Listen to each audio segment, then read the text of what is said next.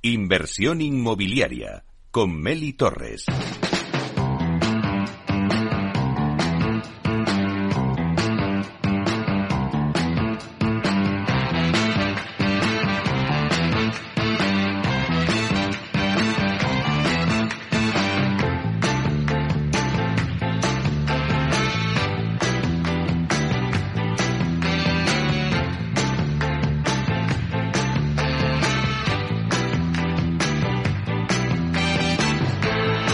Bueno, pues arrancamos con, con, esta sintonía, que eso quiere decir que estamos en nuestra sección Cultura Inmobiliaria.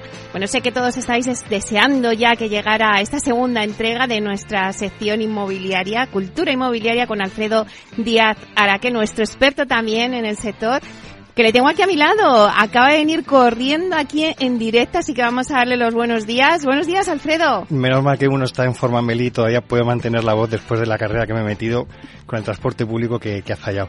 Pues nada, Meli, yo muy bien, ¿qué tal? ¿Cómo vas tú? Pues nada, decía al principio de, de hoy del programa que, que no es un jueves normal, es un jueves que acabamos de aterrizar en la primavera. Pero bueno, Alfredo, ¿le contamos a nuestros oyentes de qué vamos a hablar hoy? Pues si quieres, como dices que es un día especial, te voy a hacer un salto de guion que viene muy bien a lo que vamos a hablar y que ni te lo esperas. Si es que ayer preparando el programa me saltó en el ordenador y dice los recuerdos de, del día, 22 de marzo. ¿Sabes dónde estaba yo el 22 de marzo del 2018? A ver, sorpréndeme. Fue donde se inició nuestro amor radiofónico. Fue cuando vine por primera vez a Capital Radio.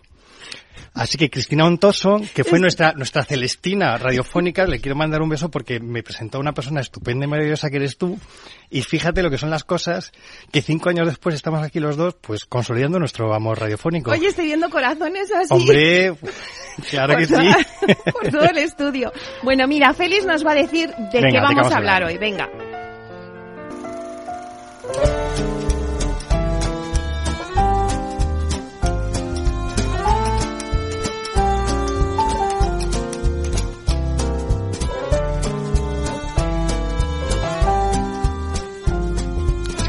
Larga la canción, pero es una maravilla.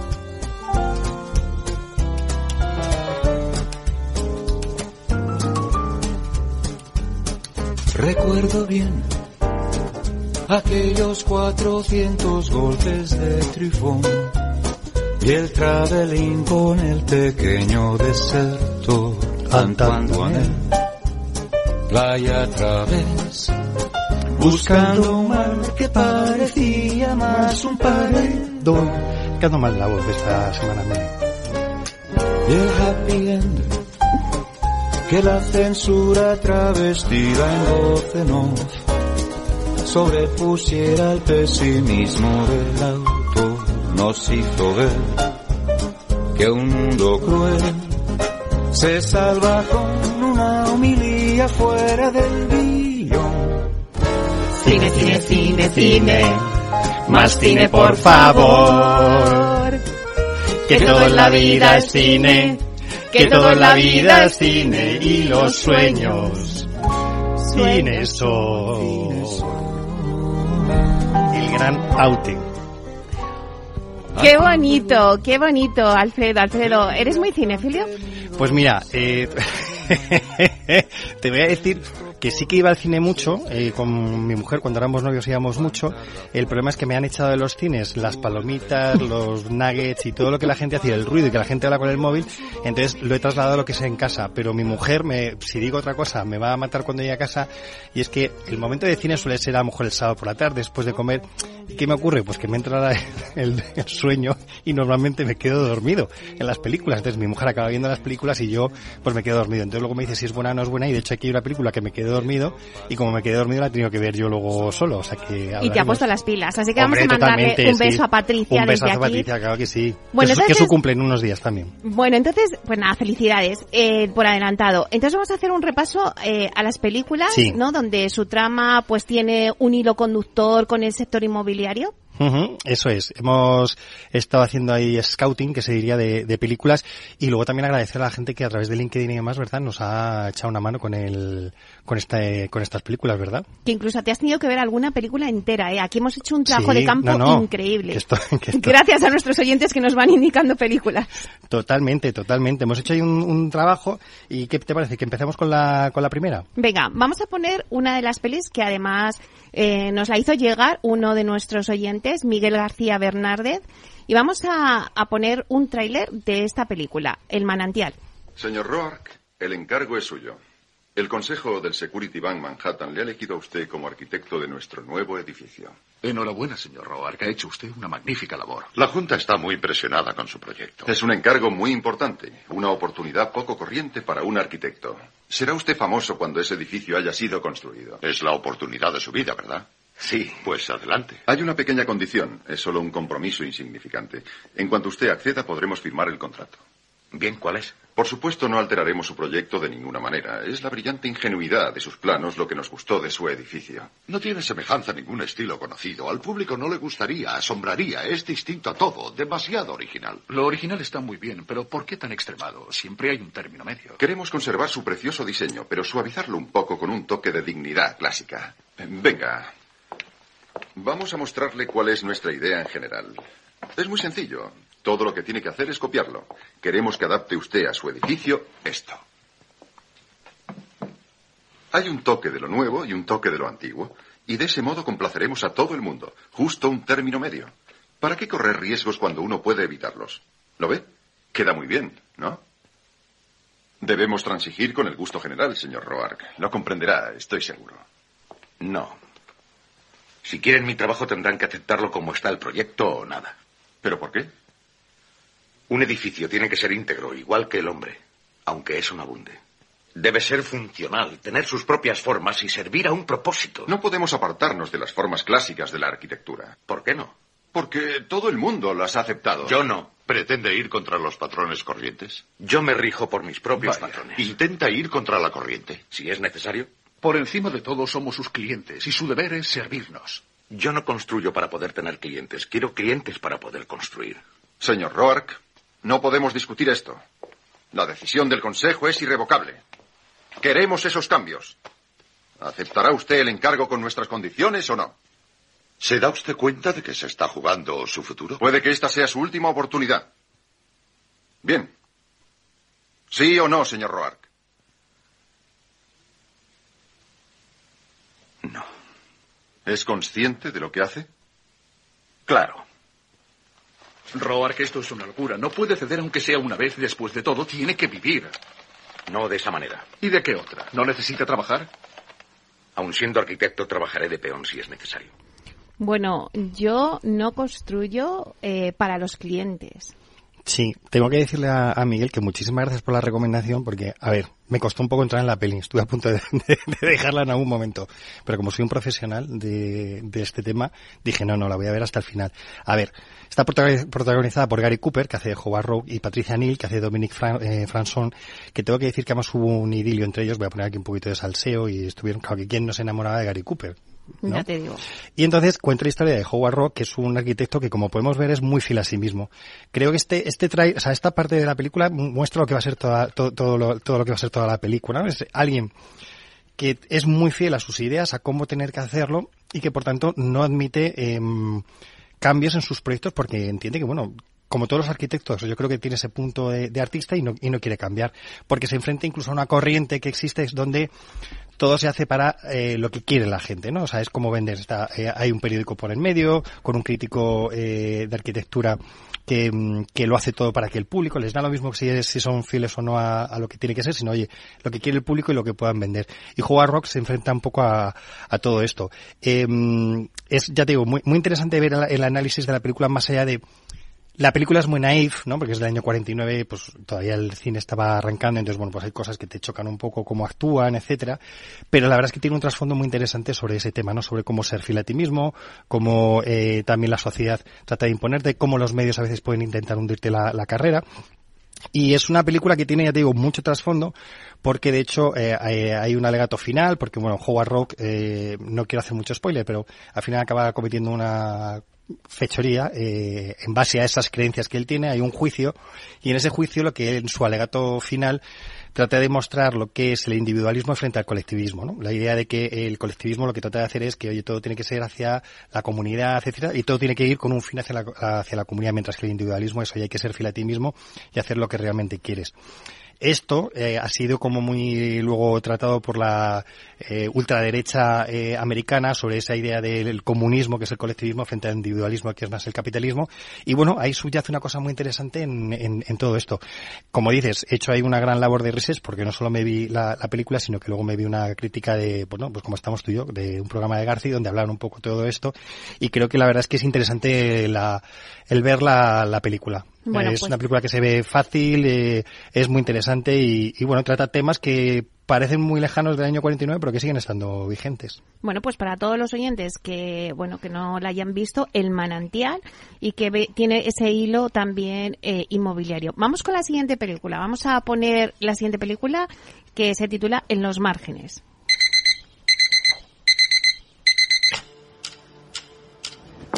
Buenos días. Este es mi hijo Raúl. A ver, la policía se ha llevado a la niña esta mañana. La cuestión es que yo no sé si se han llevado a la niña a un centro, si han detenido a la madre, le pueden quitar la custodia. Necesito encontrarla hoy, sí o sí. ¿Qué vas a hacer si no la encuentras? Hay que encontrarla. Necesito que por favor me recibáis esta tarde.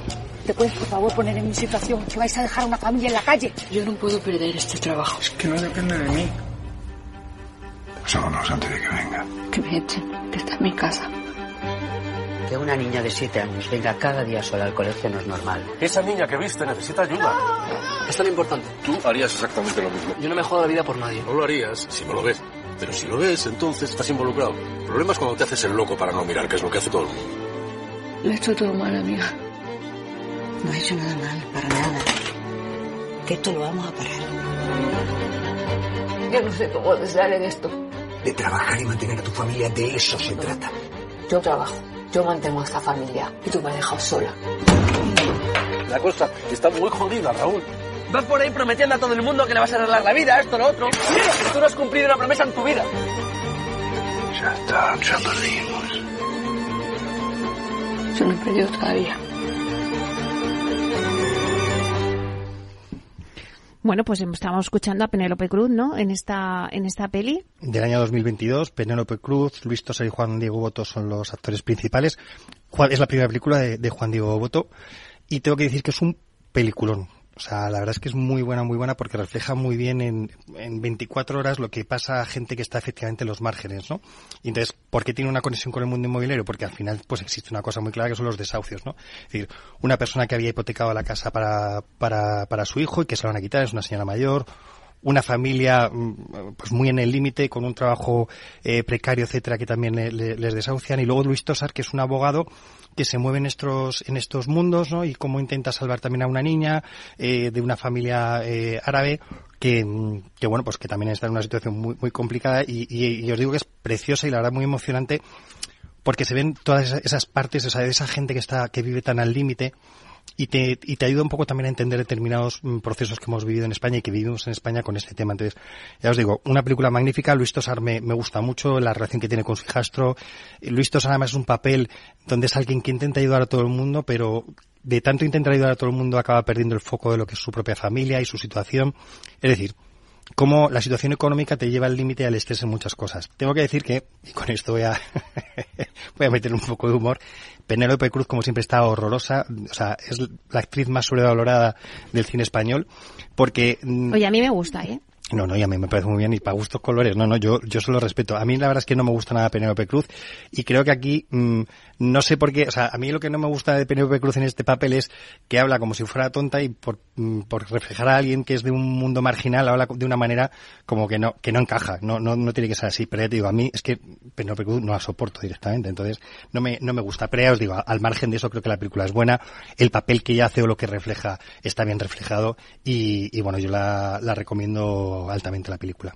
Venga, ahora de qué, de qué otra peli nos vas a hablar. Pues mira, yo creo que te voy a poner una cancioncita. Venga, vamos a relajar también un poco el, el ambiente después de, de esto de, lo, de, los márgenes y vamos a meter al, al a Dios, a Julio Iglesias.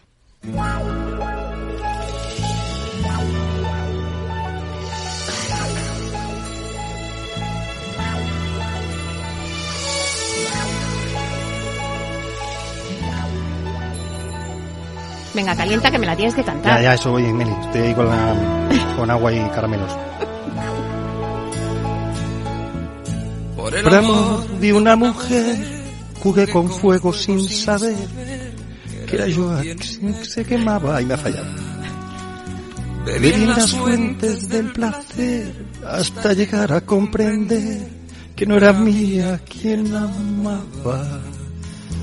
Por amor de una mujer he dado todo cuanto fui, lo más bonito de mi vida. Voy un poquito adelantado. Más Ese tiempo que perdí ha de servirme alguna vez cuando se cure de bien mi herida. Venga, vamos a ir. Todo me parece como un sueño todavía, pero sé que al fin podré olvidarme un día.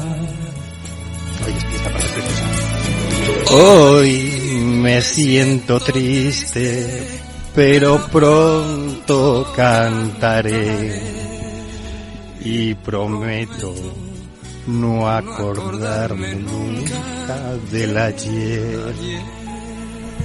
He ido adelantado, he ido adelantado, es que Julio lo tiene mejor tono y ya te digo, llevo una semana muy mala de, de, de- de voz. Pero si te digo, venga, Meli, ¿de ¿en qué película sale esta canción? Y A te voy a dar una pista que es española. Pues yo recuerdo que esta canción sale en la película Huevos de Oro, pero Muy es bien. que no tengo ni idea de cómo la has escogido con el sector inmobiliario. ¿Qué tiene que ver? Pues mira, vamos a ver. Huevos de Oro, protagonizada por Javier Bardem, gran actor. Tengo que decir que el marido de Penélope Cruz sí es un gran actor y aquí hace un papelón, ¿vale? Que fue dirigida por Vigas Luna en el año 93, ¿eh? O sea, ya hemos saltado del 49 al 22 y del 22 volvemos para atrás al 93. ¿Y por qué tiene connotación? Pues bueno, te explico. Eh, Javier Bardem es eh, legionario eh, y bueno, pues por haceres de la vida acaba en Benidorm y se mete a, bueno, pues como tiene ínfulas y quiere hacer tal, refleja muy bien un, un personaje que hemos tenido en el sector inmobiliario en los años del boom, que es alguien que quiere forrarse a través del sector inmobiliario. Y entonces, de hecho, pues bueno, pues empieza ahí a buscar inversores para hacer edificios en Benidorm, etcétera.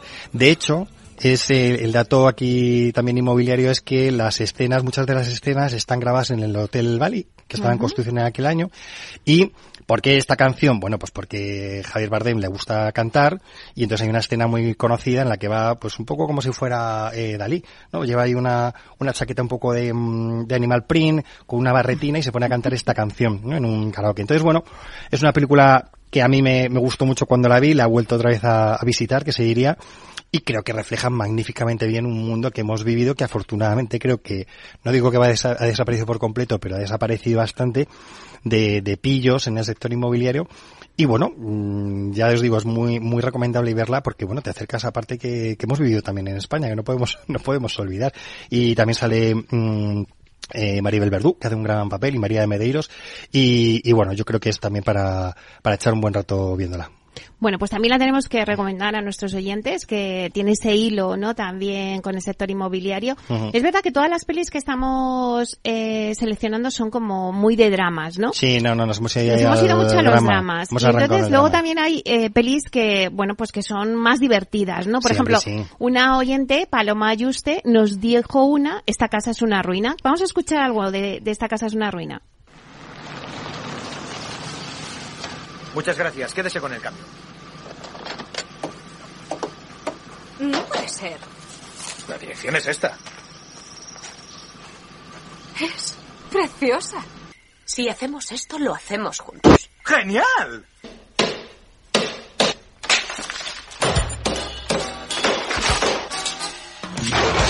No es el fin.